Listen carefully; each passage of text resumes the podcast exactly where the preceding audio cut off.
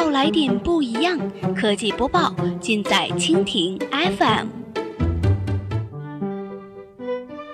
欢迎收听苹果播报，本节目由蜻蜓 FM 独家制作播出。收听更多内容，敬请收藏订阅本节目，或持续关注蜻蜓 FM 科技频道。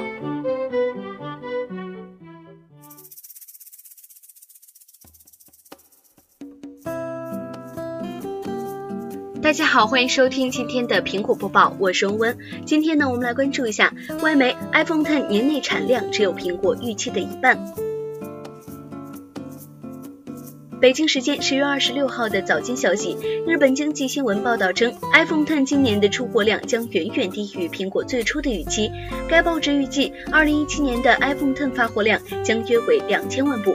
尽管看起来这不是一个小数字，但是只有苹果期望中的一半。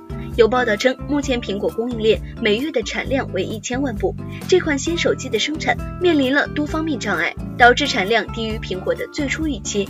消息显示，问题包括多个方面，而且不是单一的。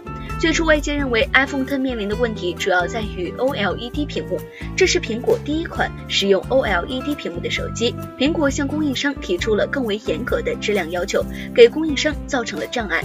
除了 OLED 屏幕以外，另外一个出现供应问题的元件就是 True Depth 摄像头，这是 iPhone Ten 中 Face ID 的功能基础。根据相关的报道，直到九月底，元件供应商才达到了苹果期望的产量目标。